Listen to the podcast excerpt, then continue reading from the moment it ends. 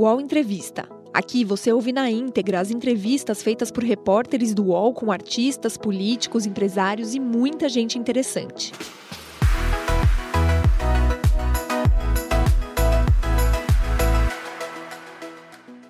Olá, bom dia. Agora 10 horas, 8 minutos. Seja muito bem-vinda, seja bem-vindo ao nosso programa. Esse aqui é o UOL Entrevista. Todas as terças-feiras estamos por aqui para refletir a respeito do nosso país. E a gente recebe aqui ministros de Estado. É o caso de hoje com o ministro da Secretaria de Comunicação Social. Paulo Pimenta tem 58 anos. Nasceu em Santa Maria, no Rio Grande do Sul. É jornalista, técnico agrícola e político brasileiro. Desde o início do ano, é ministro-chefe da Secretaria de Comunicação Social do governo Lula. Mas a sua história com o Partido dos Trabalhadores é longa. É filiado desde 1985. Já exerceu dois mandatos de vereador pelo PT em Santa Maria e foi eleito deputado estadual pelo Rio Grande do Sul. Em 2000, foi eleito vice-prefeito de Santa Maria e, em 2003, eleito deputado federal, cumprindo seu mandato, o qual foi reeleito em 2006 para ir até 2011. Em 2008, concorreu a prefeito de Santa Maria, terminando em segundo lugar. E em 2010, foi o deputado mais votado do PT no Rio Grande do Sul, com 153.172 votos.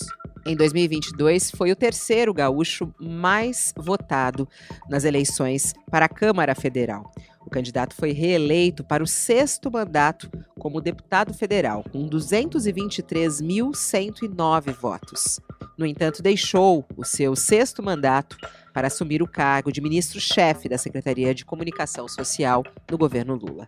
No All Entrevista de hoje, vamos falar sobre a comunicação do governo e a expectativa dessa viagem de Lula à China. Comigo nessa entrevista, Thales Fari e Juliana Dalpiva. Olá, ministro Paulo Pimenta. Uma honra tê-lo aqui no nosso programa, no nosso espaço. Bom dia, seja bem-vindo. Bom dia, uma alegria muito grande poder estar aqui com vocês. Vamos aproveitar que o presidente Lula está, nesse momento, se deslocando para a China, porque. Tá te ligando do avião já aí, ó. Tá, tá te ligando do avião, ministro. Normalmente, nesse horário, é o horário que a gente está despachando com ele, né? Então, para mim, eu poder, hoje poder, poder estar aqui é, é aproveitar que ele está, nesse momento, no avião. Está nesse momento no avião. Thales Faria conosco. Olá, Thales, bom dia. Bom dia, Fabiola. Bom dia, ministro. Bom dia, Juliana. Oi, Ju. Bom dia, Juliana. Bom dia, Fabiola. Bom dia, ministro. Bom dia, Thales. Bom dia para o pessoal do All News. Vamos começar falando sobre esse assunto quente, né? Que o senhor soltou essa, essa novidade das lives de Lula. Isso está repercutindo bastante na imprensa, é, inclusive com algumas críticas, falando como assim? É, Lula vai seguir a linha de Bolsonaro, quer dizer, vai ignorar a imprensa, quer falar direto com a, com a sua, com, com, o seu público, com o seu eleitorado. É, qual é essa ideia dessa live, ministro? Quem teve essa ideia de fazer lives semanais? Como é que isso vai funcionar? E a ideia é imitar, de certa maneira, Bolsonaro mesmo? Olha, gente, na, realidade não foi o Bolsonaro que inventou as lives, né? E é muito comum hoje. Praticamente todos os grandes líderes políticos eles têm determinadas oportunidades, determinados momentos em que eles é, se comunicam diretamente com a, com a população. A diferença é que, no caso do Bolsonaro, o próprio Lopes, Lopes Obrador, é, outros políticos que usam essa ferramenta, às vezes essa é a única forma com que eles falam com a população. É, o Lula não.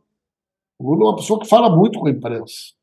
O Lula já deu várias entrevistas, nós já fizemos vários cafés da manhã com a imprensa. O Lula faz, muitas vezes, um contato direto com a imprensa no final das, dos eventos, das solenidades, e tudo isso vai continuar acontecendo, não vai mudar nada né, dessa dinâmica.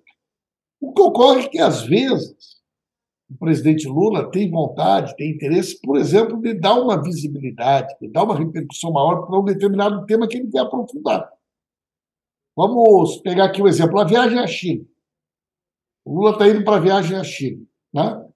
Bom, ele quer fazer um balanço mais aprofundado, quer ter uma oportunidade de detalhar melhor, contar o que, que ele pensou da viagem.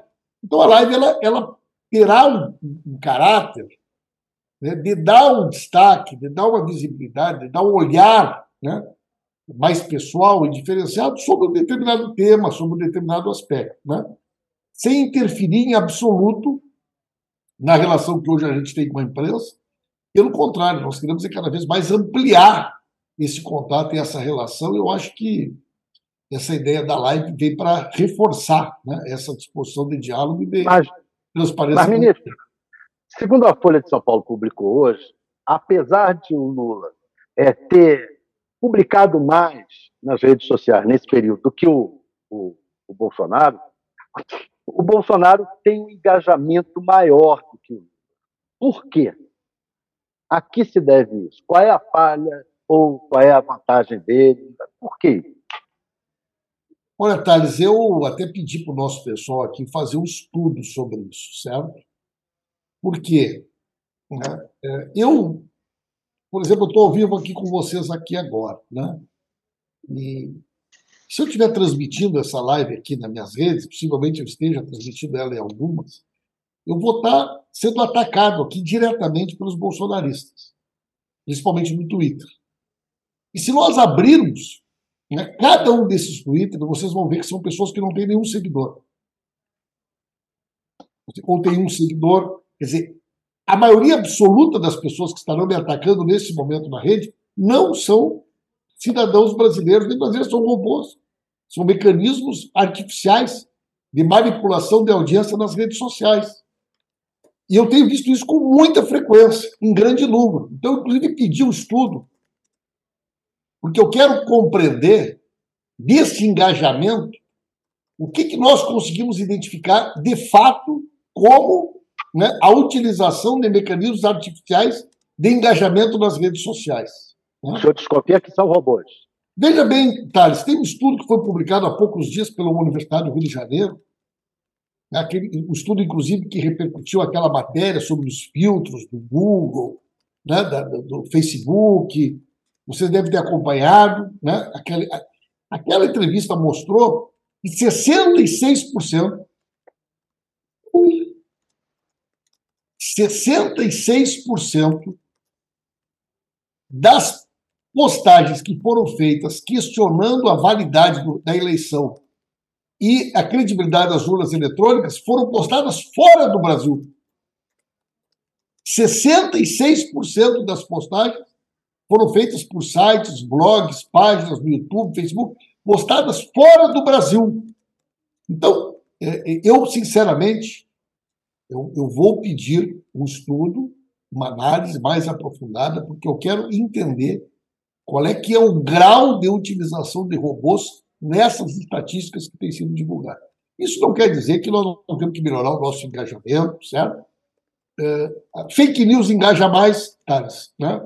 Eh, postagem caça-like, caça eh, likes eh, engajam mais.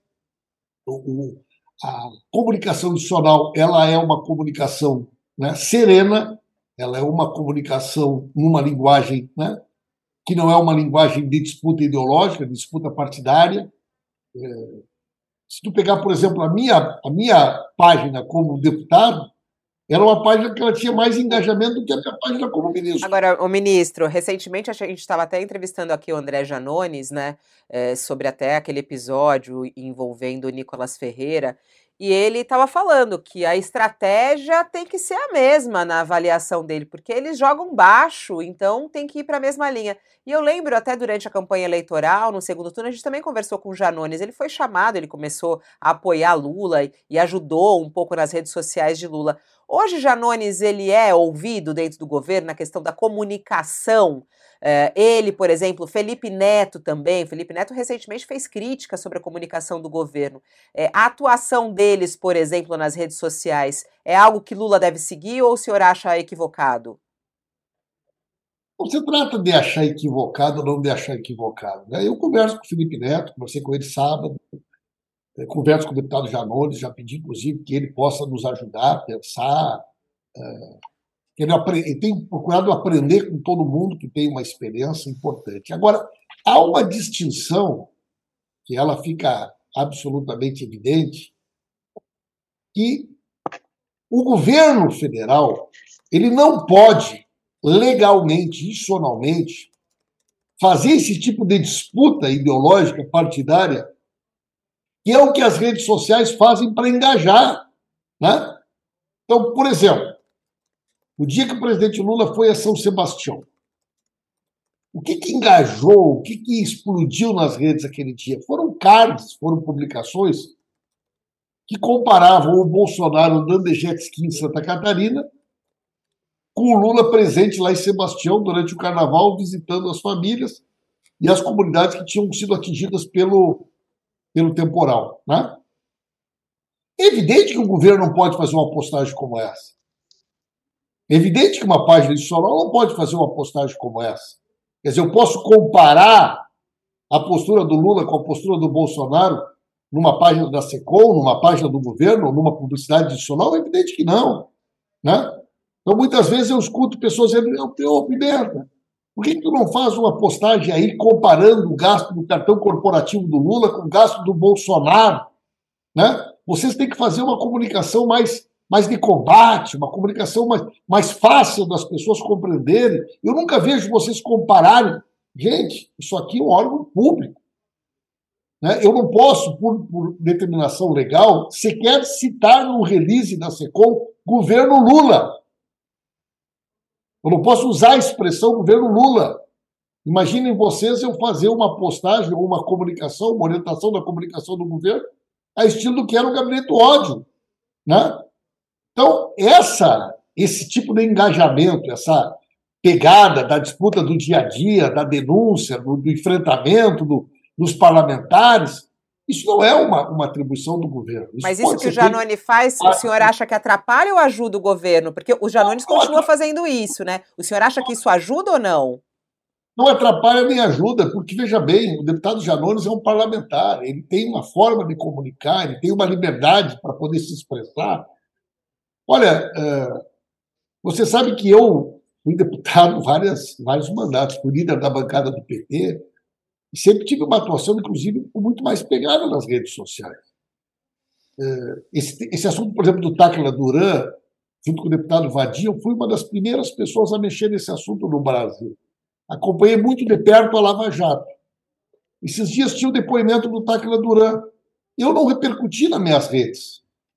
Eu não transmiti o depoimento, por quê? Em primeiro lugar, porque é horário de expediente. Né? Seria absolutamente inadequado que o ministro do Estado, durante o horário de expediente, transmitisse uma live na sua rede pessoal de um, de depoimento né, de um determinado assunto. Agora, se eu fosse deputado, certamente teria feito isso. Se eu fosse um parlamentar, teria feito outro, outra abordagem sobre o caso das joias, sobre outros assuntos. E quem é governo não pode ter. Né? Quer dizer, eu, como ministro aqui da SECOM, eu tenho uma responsabilidade com a comunicação institucional.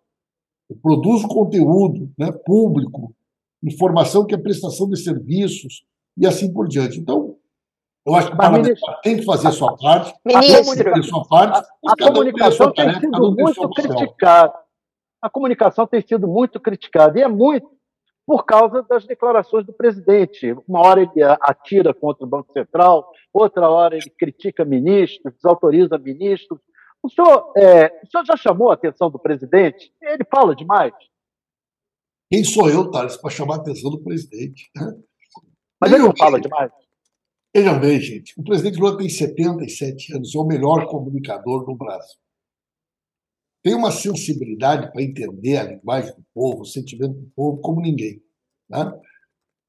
Então, se você pegar um manual de assessoria da imprensa, talvez se existisse um manual para ministro da SECOM, esse manual deveria ter algumas coisas do tipo: o presidente da República deverá se manifestar sempre orientado por aquilo que disser o seu ministro. Né? Cabe ao ministro. Né? Gente, vocês acham mesmo que alguém com a liderança, com a estatura, com a experiência política do Lula, vai se adaptar ao meu jeito de trabalhar, eu é tenho que me adaptar ao Lula. Ministro. Eu tenho posso... que aprender com ele. Então, nós sabemos que o Lula é um grande comunicador, o Lula tem, né, eh, gosta de falar aquilo que ele pensa. É, vejam esse caso dos juros. Quando o Lula falou sobre a questão dos juros do Banco Central, muitas pessoas disseram: presidente, o senhor não pode entrar nesse tema. Presidente, o senhor não pode entrar nesse assunto. 57% da população diz: não, o Lula tem que brigar para baixar os juros.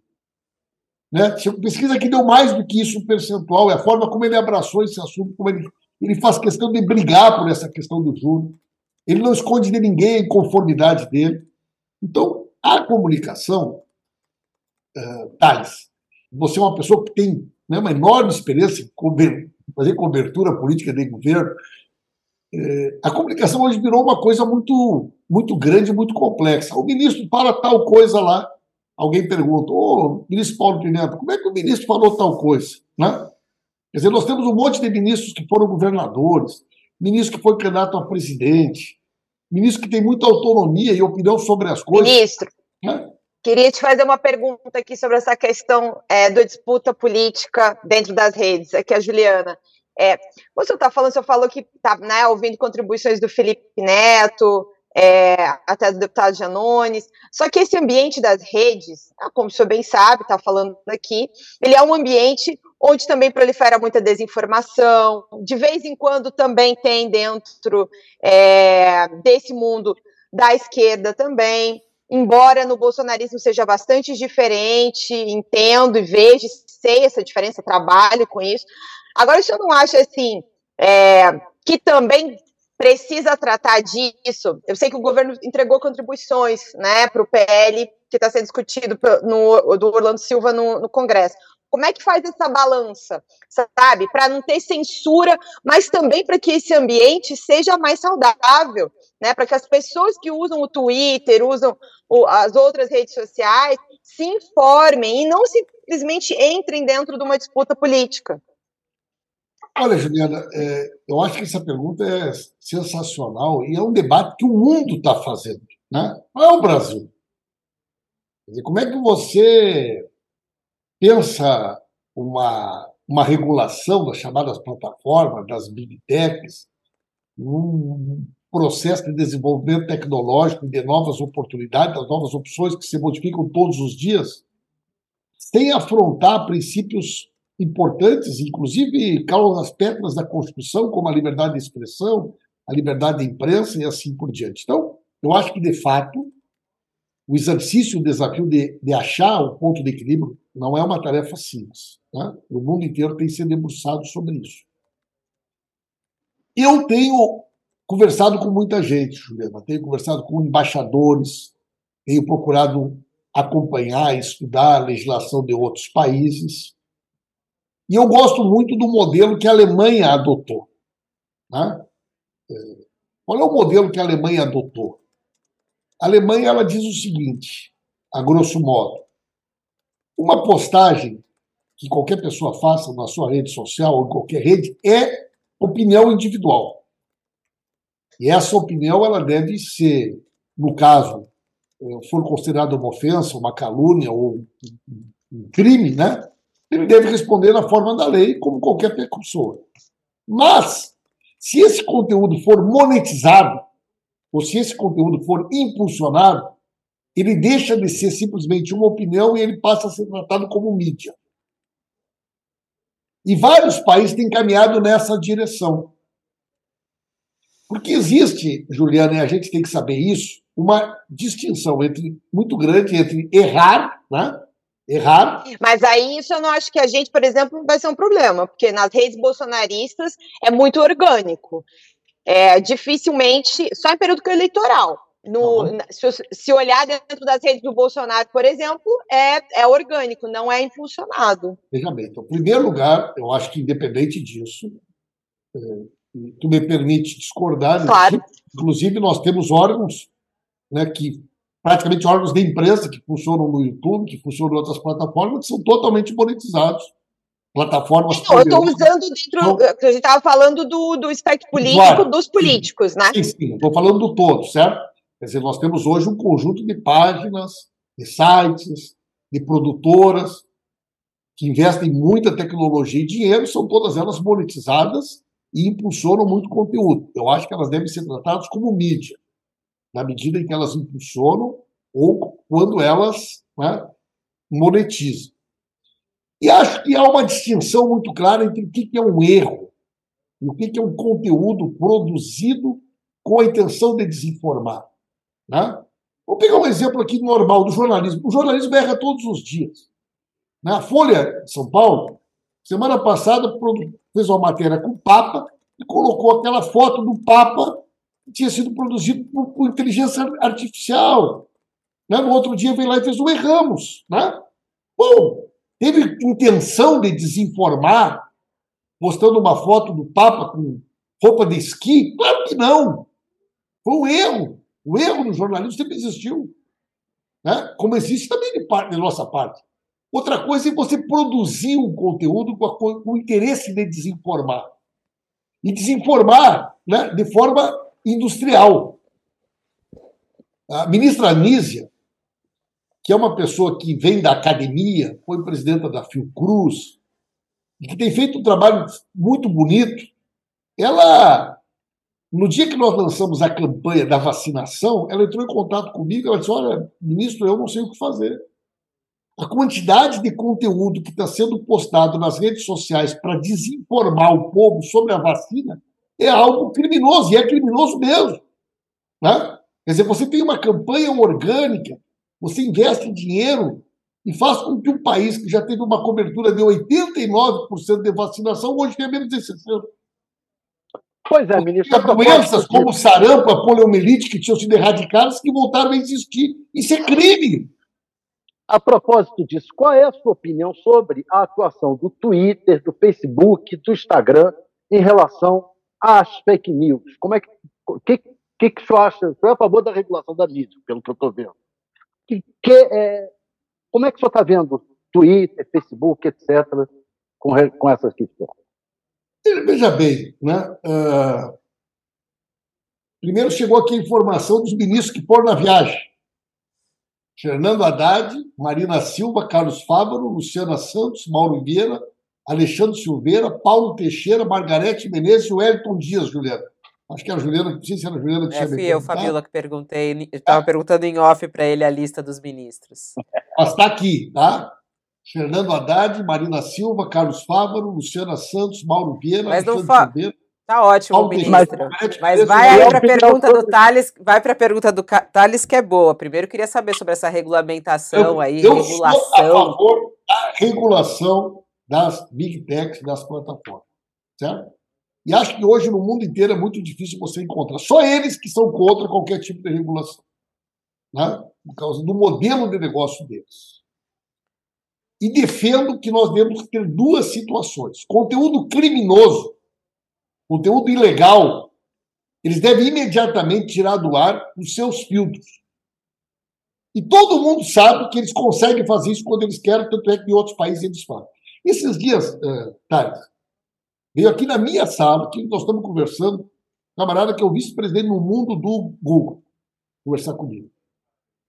E eu mostrei para ele um vídeo que fazia uma série de ameaças e contra o presidente da República. E esse vídeo era um vídeo monetizado no YouTube e tinha um enorme alcance esse vídeo. Eu disse para ele: escuta, senhor, por gentileza, se esse vídeo aqui fosse postado nos Estados Unidos contra o Biden, ou contra o Obama, ou contra o Trump, vocês permitiriam que esse, esse conteúdo aqui estivesse postado, monetizado, gerando riqueza na plataforma e para quem postou nos Estados Unidos, com esse nível de acusação? com esse nível de ameaça aqui contra o presidente da República, eu quero saber, estaria apostado? E ele me olhou, e é evidente que não estaria. Tá? Então, eles têm filtro. Se eu falar aqui agora, no ar aqui para vocês, que eu estou pensando em comprar um carro novo, daqui a um pouco vai chover aqui nas minhas redes oferta de carro, né, de tudo que é marca. Se eu disser que eu tenho vontade de conhecer Maceió, vai cair 80 ofertas aqui para mim de passagem aérea, hotel em Maceió e assim por diante.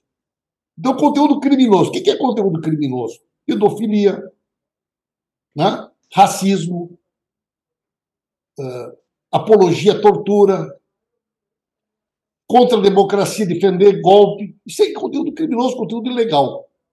Isso eles têm que tirar. Segundo lugar, eles têm que ser corresponsabilizados por conteúdo que eles veiculam, principalmente quando isso é monetizado ou é impulsionado. E aí tem três áreas que eu acho que são chaves. A primeira é saúde pública, a segunda é defesa do consumidor e a terceira é defesa da democracia. Por exemplo, hoje você recebe aqui no seu smartphone um link impulsionado de um remédio. Mas esse remédio não tem autorização da Anvisa. Esse remédio foi produzido no fundo de quintal. Esse remédio, na realidade, é um veneno. A plataforma ganhou dinheiro para veicular esse conteúdo. Ela não tem nenhuma responsabilidade pelo fato de ela ter entregue no meu smartphone um conteúdo que incentiva e favorece que alguém possa comprar veneno na internet, achando que é remédio? Ou quando eu recebo um link e eu entro nesse link, e esse link é um golpe que, que toma todas as informações do meu celular, que permite acessar minha conta bancária. Ô, ministro, é, é, ou essa... É, é, que o tempo vai voando aqui. Eu só queria, eu só queria entender. O senhor abriu a, a resposta dizendo que é a favor da, da, da regulação. Bom, Agora, o governo Lula está fazendo isso, vai apresentar ao Congresso. Quais serão os passos dessa regulação? E o que, que será feito na prática? Porque Lula já fala disso há bastante tempo. É, e vários projeto, integrantes do governo. É. Eu tenho um projeto tramitando no Congresso, o relator é o ministro Orlando Silva. Nós já apresentamos uma série de contribuições na segunda-feira nós vamos ter uma outra reunião com ele, né? E muitas das ideias que eu estou expressando aqui, elas estão dentro das nossas contribuições, né? Então, sim, nós achamos que é inaceitável que hoje exista uma assimetria. Você compra uma televisão hoje LG, você compra uma televisão Samsung, na própria TV já vem aplicativos de canais né, no YouTube. O cidadão, quando ele está passando ali no dial, ele não sabe se aquilo é TV aberta, é TV a cabo ou se é um canal no YouTube, se é um streaming. streaming. O cidadão não sabe. Aí um ali é obrigado a passar a voz do Brasil, é obrigado a, a ter propaganda eleitoral gratuita, há uma responsabilização civil e criminal do repórter e do proprietário pelo conteúdo que ele veicula, e outro não tem que responder a nada. Agora, é, na... que é essa, gente? Em relação, a regular, em relação a regular os meios de comunicação e a imprensa, né, é, quando saiu a informação de que uh, o governo brasileiro vai fechar uma parceria com a imprensa oficial chinesa, é, esse assunto voltou e, e, tudo mais. Qual é a importância dessa parceria com a imprensa é, chinesa e existe alguma intenção também de regular a, a, a imprensa brasileira ou não?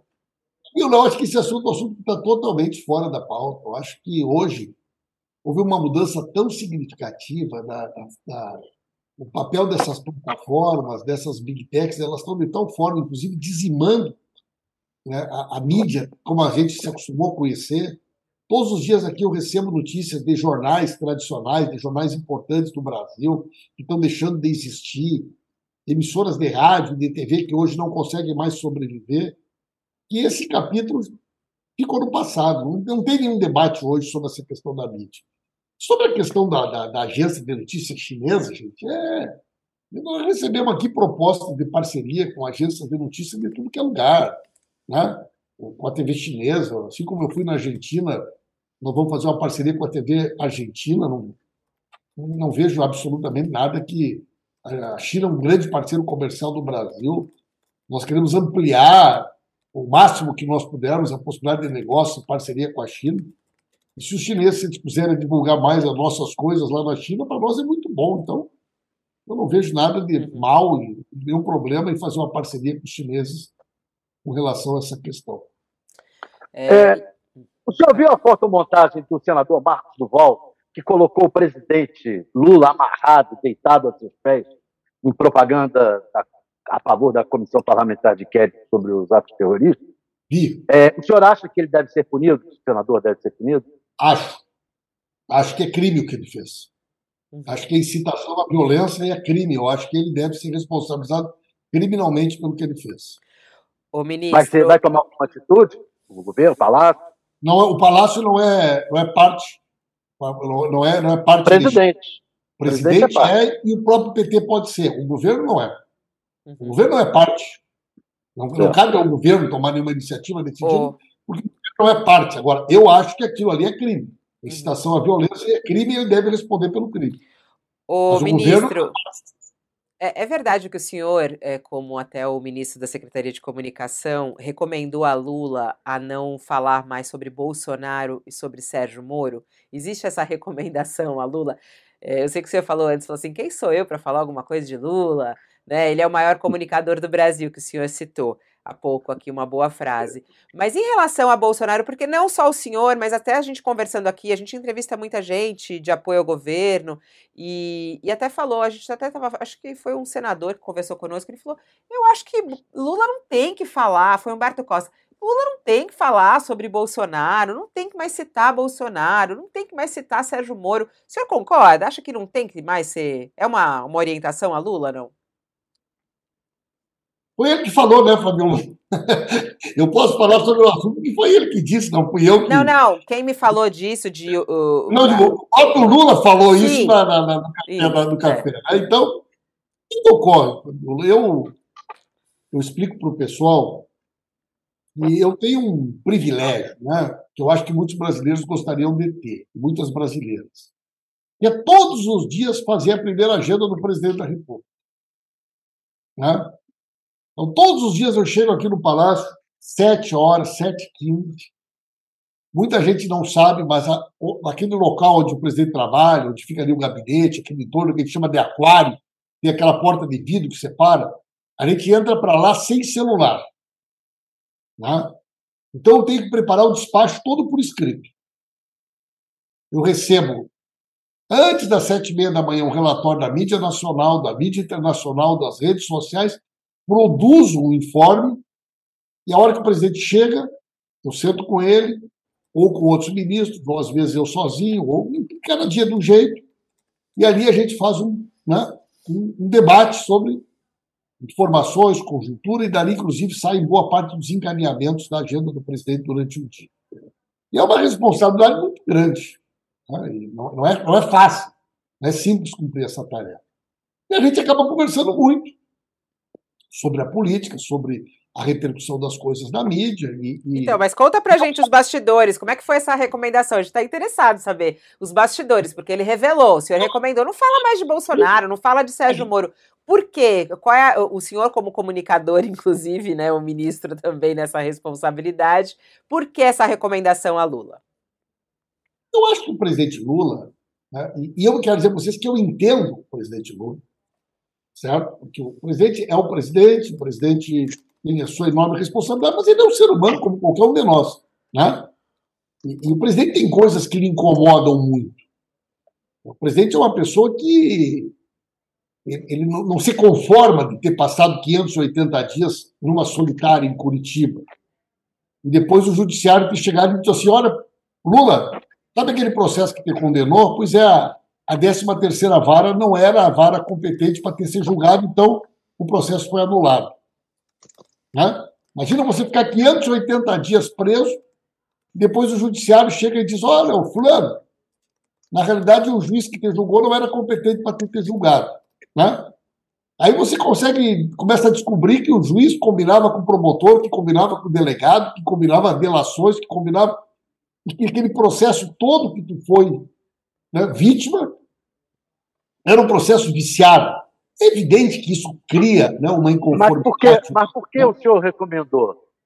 Porque eu acho que o presidente agora ele tem que ter um outro foco. Né? Acho que o presidente ele tem que olhar para o futuro. Acho que o presidente ele tem que conversar com o Biden, ele tem que conversar com o primeiro-ministro da Alemanha, marcar com o Macron, tem que falar, ele não, tem que se preocupar, né? Ele pode debater o tema do juro, que para ele é uma questão muito cara e muito importante, mas deixa que os deputados, os senadores façam esse embate mais direto com o presidente do Banco Central, né? Eu acho que isso é, vai o senhor fazer acha que, que Bolsonaro ele... é passado, ministro? Então, quando o senhor fala, ele tem que mirar no futuro. Bolsonaro já é passado? Olha, Fabiola, eu, eu tenho. O que eu vou te dizer? Né? O Bolsonaro pediu reforço, queria que ia ter uma recepção no aeroporto de Brasília, que ia parar Brasília, que ia ter não sei quantas mil pessoas, pediu apoio para a Polícia Federal, para o Exército, não sei o que lá. Chegou lá, né? tinha três policiais para cada pessoa. Né?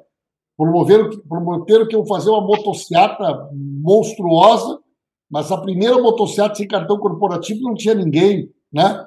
É, eu acho que a chance do Bolsonaro ficar inelegível é enorme. Enorme. Né?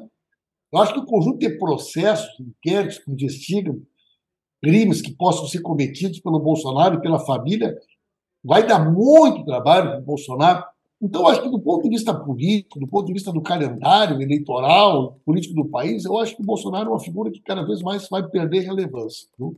É, mas a propósito disso, aí da viagem à China, o Bolsonaro é, chegou a dizer na viagem à, à, à Rússia que ele provocou um armistício entre a Rússia e a Ucrânia. O Lula não está querendo imitar o Bolsonaro é, quando é, diz que ah, vamos promover a paz entre Rússia e Ucrânia, chamar. Ele não está imitando o Bolsonaro um pouco, que tentando protagonizar a paz nessa guerra? Aí tu está de sacanagem comigo, né? Bolsonaro foi para lá e anunciou que tinha impedido a guerra. Poucos dias depois começou a guerra, né? Eu acho que o presidente Lula, gente, ele. E essa viagem à China, essa pauta da geopolítica, ela tem uma, uma importância muito grande. O, vocês viram que a China há poucos dias conversou com o Macron, Macron esteve lá, né? tem conversado com vários líderes mundiais e, e foi muito rápido para remarcar a data para a ida à China. Normalmente essas coisas não acontecem com tanta rapidez, até porque são agendas muito difíceis de serem né, uh, construídas de forma conjunta.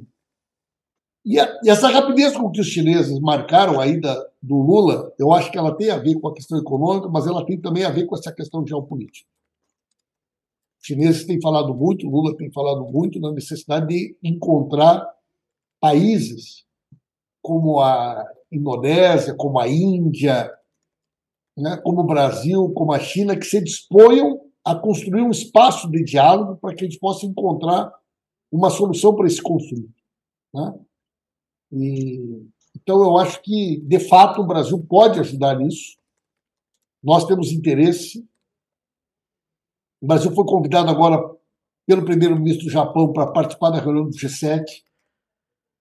Nós vamos, em dezembro, assumir a presidência do G20. Eu acho que a tendência é que cada vez mais a gente amplie o nosso protagonismo, a nossa responsabilidade internacional. E o presidente Lula é um grande líder para cumprir esse papel. E aí, comparar com o Bolsonaro, sinceramente, eu não tenho nem o que dizer, né? Quer dizer, o Brasil estava completamente isolado.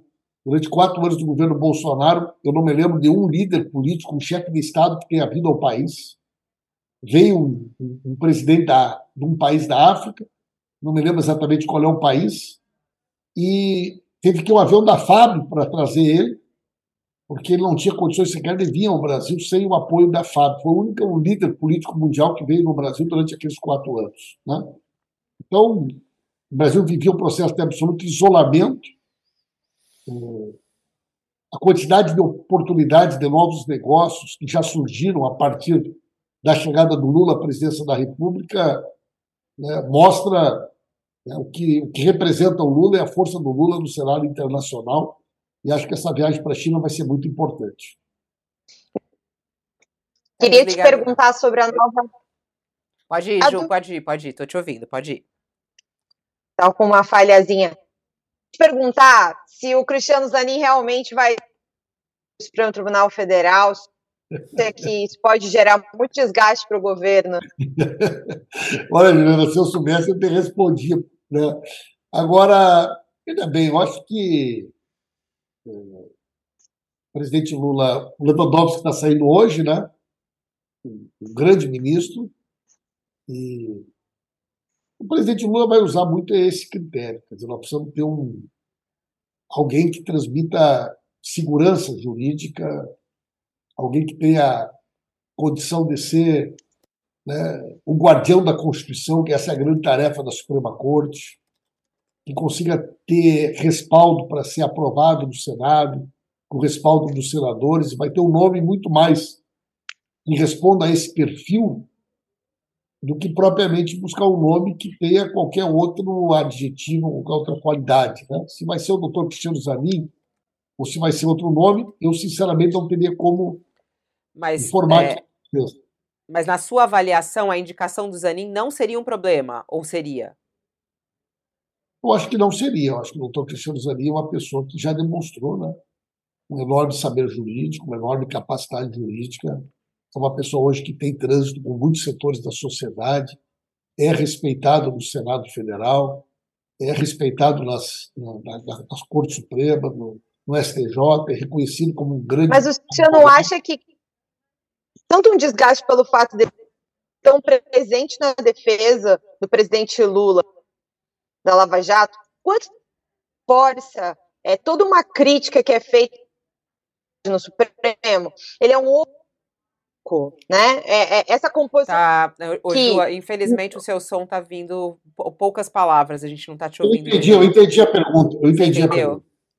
Entendi. Ela, a, a, Ju quis dizer o seguinte, me permita. para que todo esse desgaste, para que todo esse. Me indicar o um nome que vai ser questionado, que era o advogado do Lula.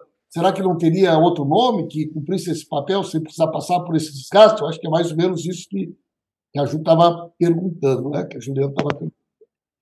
É, veja bem, o presidente Lula, durante todo o seu governo, ele indicou vários ministros do STF. E, e todas as vezes que nós indicamos nomes, nós mostramos absoluta critério, independência, respeito pela Constituição. E não vai mudar isso, gente. Não vai mudar isso. Né? os mesmos critérios que foram utilizados pelo Lula, pela Dilma. Você, você tem né, um conjunto de ministros hoje, sabe, todos eles são ministros muito respeitados, jamais houve qualquer tipo de é, vinculação é, ideológica, partidária, e se eventualmente o doutor Cristiano for indicado, eu tenho certeza que ele vai ter né, essa independência e vai ser um grande ministro da Suprema Corte, se assim né, o seu nome for indicado. Eu também estava perguntando, que acho que foi a parte que cortou ministro, é, se não falta diversidade também, porque é, essa é outra questão, né? O Zanin também representa é, né, um, um, homem branco, mais um homem branco no Supremo Tribunal Federal. E essa é uma demanda da base petista, é uma demanda da base é, eleitoral do presidente Lula para além do PT, né, de representatividade. Isso também é uma crítica muito recorrente quando a gente conversa com os movimentos sociais, com pessoas do campo progressista, de esquerda, uma queixa muito grande a falta de mulheres e a falta de pessoas pretas no Supremo Tribunal Federal. O presidente leva isso muito em consideração, né? E, e tem dado uma resposta muito efetiva à composição do ministério, é, na ocupação de vários espaços, na aprovação agora, inclusive, de um decreto né, que trata especificamente desse tema, na valorização da participação das mulheres, o Ministério da Igualdade Racial. E nós temos o Supremo Tribunal Federal, nós temos também vários nomes que serão indicados no próximo período para o STJ, né, para outras é, funções de relevância no país, certamente o presidente levará muito em consideração as questões de gênero, as questões de raça. Mas parece em segundo plano, não parece, ministro? Porque, assim, o senhor, é que comparar com o governo Bolsonaro nem tem como, né? Mas é, até para a própria demanda da sua base, né? Assim, o presidente foi questionado, ainda candidato, se, se iria comprometer com paridade, né? É, um ministério com 50% de mulheres é o maior número, ainda é 30%.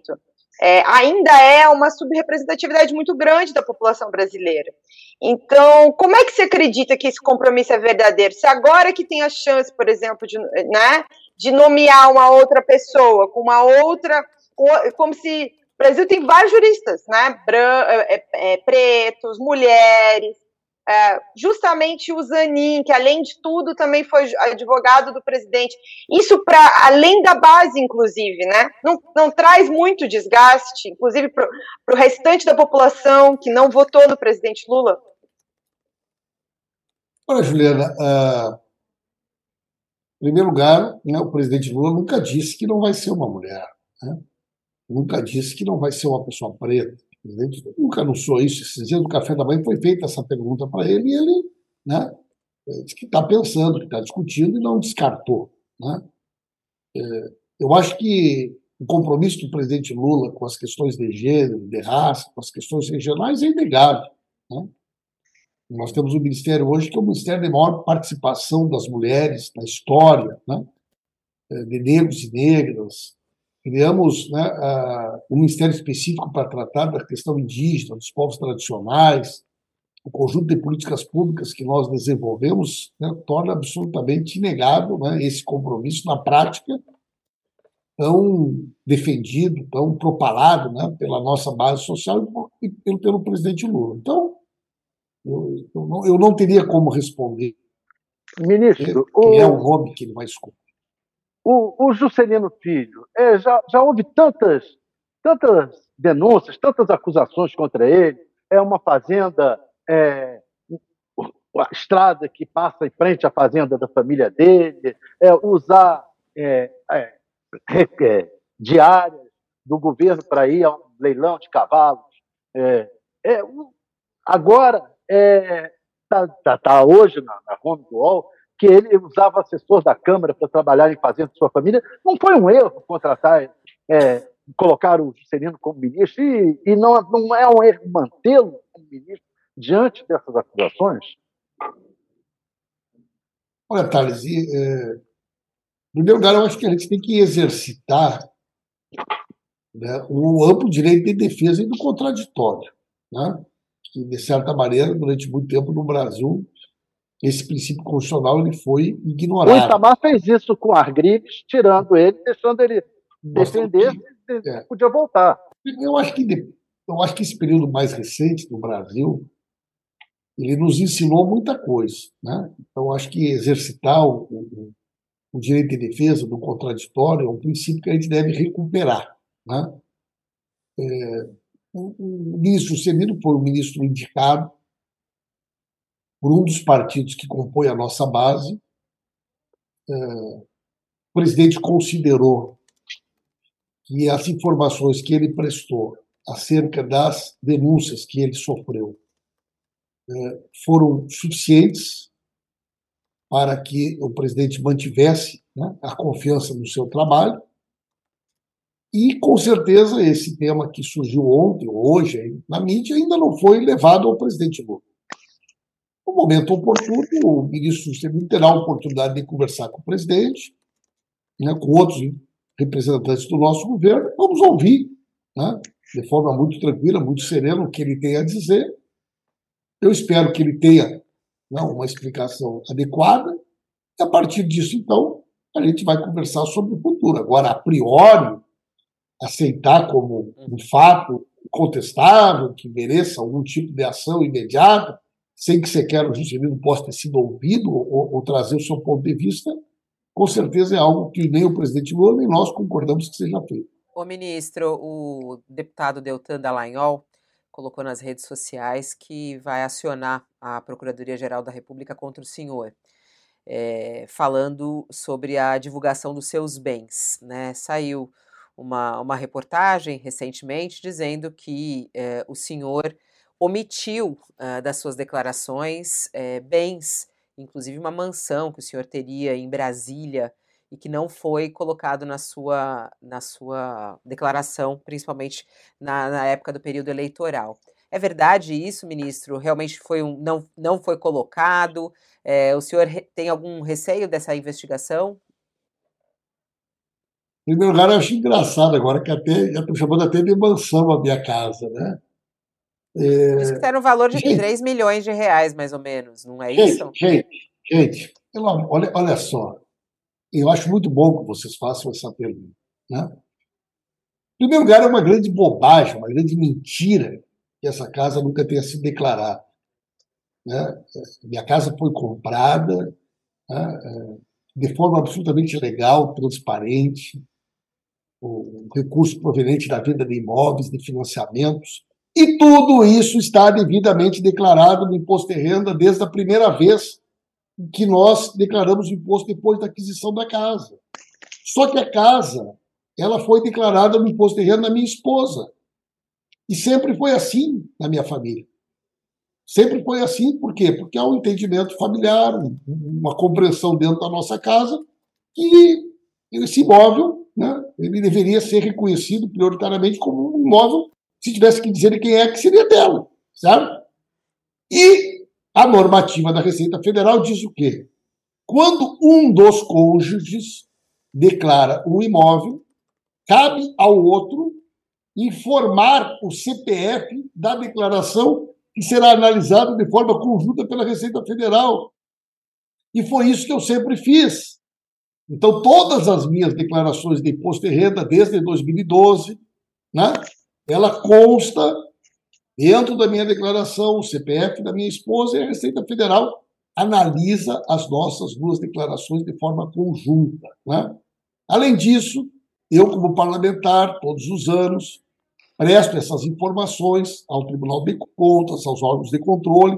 E só se eu fosse um grande imbecil, né, eu teria que ser muito burro para querer esconder um imóvel e fazer na minha casa um evento com o presidente da República ou o presidente da Câmara. O cara tem que ser muito idiota, né? Quer dizer, ah, o cara tem um imóvel escondido que nunca foi declarado e faz um evento na casa dele com o presidente da República e com o presidente da Câmara, né? Então, o Dallagnol não me tira para me julgar pela regra dele, né? Quer dizer, não, não, vamos, vamos nos respeitar. Quer dizer, eu sei quem é Dallagnol, eu sei quem é Sérgio Moro. A régua que mede os valores dele não é a mesma régua que mede os meus, né? Então, eu acho até bom que, ela, que eles possam fazer essa representação. Isso é uma bobagem, uma, uma, uma bobagem. O que houve foi uma única questão, do ponto de vista da declaração de bens para a justiça eleitoral. Eu recebi uma orientação do PT que, no momento da inscrição da candidatura, eu poderia colocar ou a declaração de bens ou a declaração de imposto de renda, e o PT acabou juntando uma informação onde esse fato né, não foi informado mas, na minha declaração de imposto de renda, ele está lá. Então, não há nenhuma ilegalidade, não há nada a ser escondido. Eu não tenho absolutamente nada a, a, a esconder sobre esse assunto, sobre nenhum outro assunto. E tô, tenho receio com relação a essa. Eu tenho tantas representações contra o Dallagnol, né, gente? E eu tinha certeza de que, em um determinado momento, ele gostaria. Eu estou louco que eles me levem na cama. Né? Parece que tem uma, uma, uma ideia de me convocarem, me convidarem para ir na comissão na Câmara, que vai estar o Dallagnol, vai estar a Rosângela Moro, vai estar o não sei mais quem. Estou esperando, estou esperando a oportunidade. Porque durante muito tempo, quando ele era promotor e o Moro era juiz, quando levavam ele na Câmara, não permitiam que os parlamentares pudessem fazer pergunta para eles. Né? É, eram protegidos né? e nós sequer tínhamos condição de poder debater com eles quando eles iam no parlamento. Uma das poucas coisas que eu fiquei triste de virar ministro é não poder estar lá na Câmara, para poder fazer esse debate no dia a dia lá com, com eles.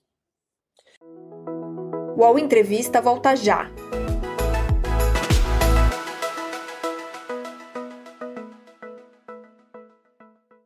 Oi, eu sou o Edgar Piccoli e trago boas notícias. Isso, Trago Boas Notícias é um podcast original Spotify produzido pelo UOL para você se informar e relaxar. As histórias que eu conto aqui são de Ecoa, a plataforma do UOL por um mundo melhor. De segunda a sexta-feira, às seis da tarde, tem um novo episódio grátis no Spotify e no UOL. Dá também para baixar e ouvir offline, quando você quiser. Ô, ministro, é, a gente está encerrando já aqui, já chegando ao final, também não, não podemos ocupar tanto o seu tempo. Apesar que ele, ele até estava falando para a gente que só está aqui porque o, o presidente Lula está embarcando neste momento, está embarcando, está viajando, já embarcou logo cedinho para a China e ele tá, pode falar conosco nesse horário. Infelizmente, enquanto nós estávamos falando, caiu uma notícia aqui muito triste é, de mais um ataque a uma escola. É, um adolescente que esfaqueou três colegas em uma escola em Goiás. Um aluno de 13 anos que entrou nessa manhã numa escola em Santa Teresa de Goiás, na região norte do estado, e esfaqueou três colegas. Ele foi contido imediatamente pelos funcionários, em seguida foi apreendido pela polícia militar. Ainda não há informações sobre a motivação uh, dos, do crime. Uh, as vítimas não tiveram ferimentos graves, ainda bem, elas foram socorridas, estão em estado regular uh, e as informações foram confirmadas pela Secretaria de Segurança Pública de Goiás. Mas eu queria lhe perguntar, até como ministro da Secretaria de Comunicação, como é que o senhor vê eh, essa onda de ataques em escolas? Né? A gente tem aí alguns episódios é, é algo que, que choca. O presidente Lula já demonstrou isso, fez aquele um minuto de silêncio em relação ao caso de Blumenau. Como tratar isso?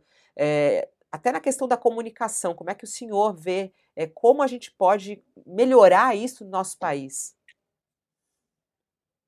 Olha, o presidente Lula, esse é um tema que mexe muito com ele.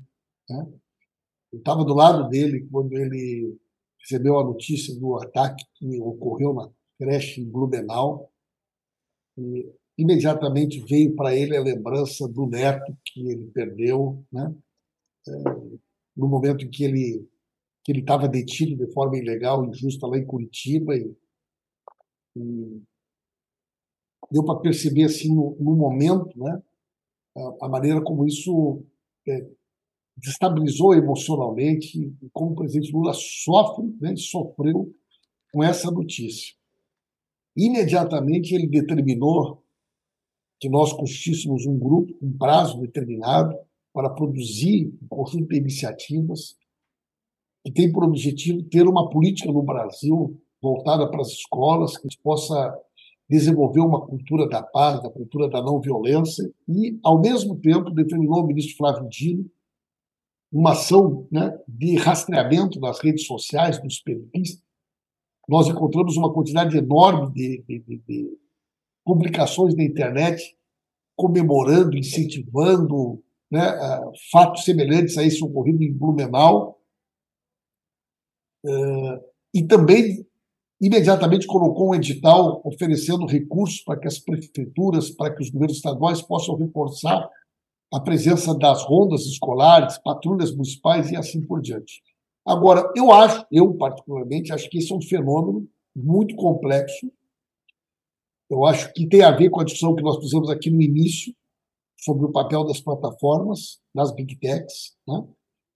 É, eu acho que nós estamos vivendo um processo de desumanização das relações e que está ganhando uma escala assustadora, na medida em que as escolas começam a ser né, cada vez mais o palco dessas é, demonstrações de ódio, de violência, né, que, que o mundo já conhecia e que o Brasil agora volta a conviver de forma mais intensa. Eu não tenho maiores informações ainda sobre esse episódio que tu acabou de relatar, mas eu acho que é algo extremamente grave, né, que nós temos que enfrentar, nós temos que nos debruçar sobre isso.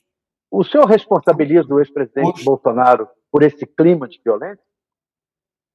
Olha, eu não, não vou fazer isso. Né? Eu, eu, acho que existe um ambiente.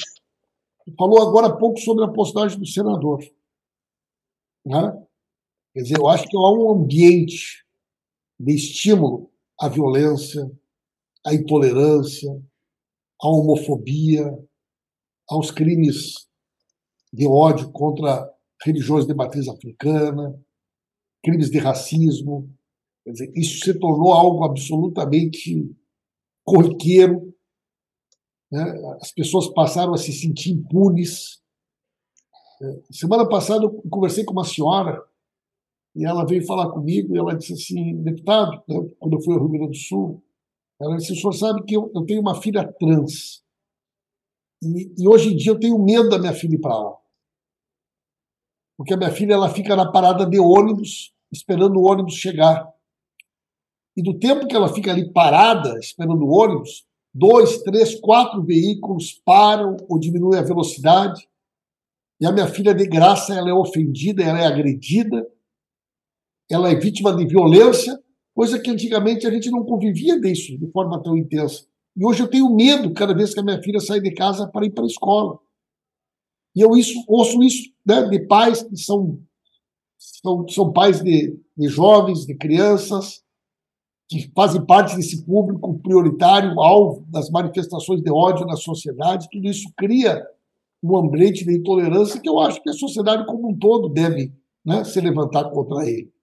Eu acho que uma cultura da paz, uma cultura da não violência, é algo que nós precisamos recuperar no Brasil. Existe o nosso compromisso, a nossa disposição, a nossa vontade de colaborar nesse sentido. E de minha parte na SECOM, né, eu vou trabalhar de forma exaustiva para poder, de alguma forma, cumprir né, essa tarefa e ajudar que esse tipo de situação nunca mais se repita. É porque essa, até essa pergunta do, do Thales, né? Você vê alguns políticos é, colocaram, né? Falaram é, da responsabilidade de Bolsonaro, do bolsonarismo em si, da cultura, dessa questão. O senhor há pouco estava falando sobre o gabinete do ódio, que não, não vai seguir essa linha, que não quer seguir essa linha, e fez essa relação. Uh, o senhor uh, acha que não, não, é, não é o caminho, não é, não é sobre isso? Eu acho, Fabiola, que, sinceramente, né, seria inadequado, de minha parte, produzir uma manchete que seria ministro de Lula diz que ataques a escolas é culpa do Bolsonaro. O que, que isso contribuiria para que a gente pudesse superar essa cultura de intolerância, essa cultura de ódio nesse momento? Né? Então, eu não quero cumprir esse papel. Eu prefiro cumprir um outro papel, que é tentar achar um ponto de convergência para que a gente possa encontrar respostas para esse fenômeno e ajudar a sociedade brasileira é. a impedir que famílias passem pelo sofrimento que essas famílias passaram em Blumenau. Né? Eu sou de uma cidade, gente, que é marcada por uma tragédia. Eu sou de Santa Maria, uma cidade marcada pela tragédia da Boate né? uma cidade que convive de forma muito profunda e cotidiana com o sentimento de impunidade que marcou para sempre a nossa cidade. Eu sei o que é esse sentimento.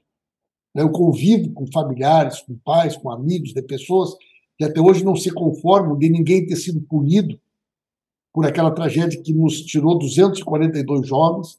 Esse tema, para mim, é um tema muito caro, né? e eu não quero né, fazer parte de nenhum movimento ou tentativa que tente tratar isso como mais um argumento da disputa política cotidiana. Eu quero ajudar o Brasil a virar essa página do ódio, da intolerância, da violência e que a gente possa resgatar uma cultura da paz. É isso. Ministro Paulo Pimenta, muito obrigada pela entrevista aqui no UOL Entrevista de hoje, trazendo aqui vários pontos. É... O, Thales tava, o Thales ficou quase de mal comigo por conta que eu não estava agendando essa entrevista. Tá certíssimo, Thales, né? Porque é, é isso. É, verdade. Tava devendo ele chegou me mandar, ele mandou uma mensagem, ele mandou uma mensagem fazendo confidência aqui. Ele mandou uma mensagem, vou desistir, gente. Esse é o nosso Thales Faria. Ele coça a cabecinha, adoro quando ele coça a cabeça aqui. aqui. Ai, meu Deus. Ministro, muito obrigado. Até uma próxima. Olha que é isso, Thales, eu não consigo marcar, a culpa não é minha. Trocamos de bem. É. Um abraço, gente. Tchau, tchau. Obrigada. Tchau, Juliana. Obrigada. Tchau, Thales. Até. Até. Tchau, tchau, gente.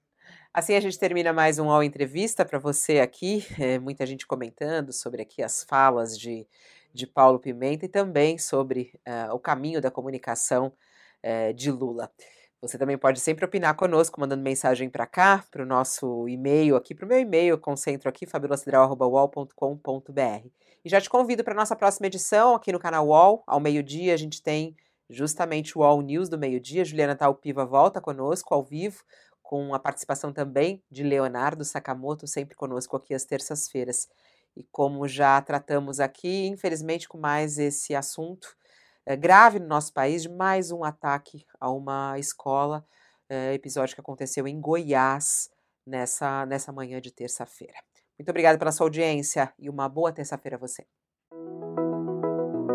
O UOL Entrevista e outros podcasts do UOL estão disponíveis em uol.com.br/podcast. Os programas também são publicados no YouTube, Spotify, Apple Podcasts, Google Podcasts e outras plataformas de distribuição de áudio.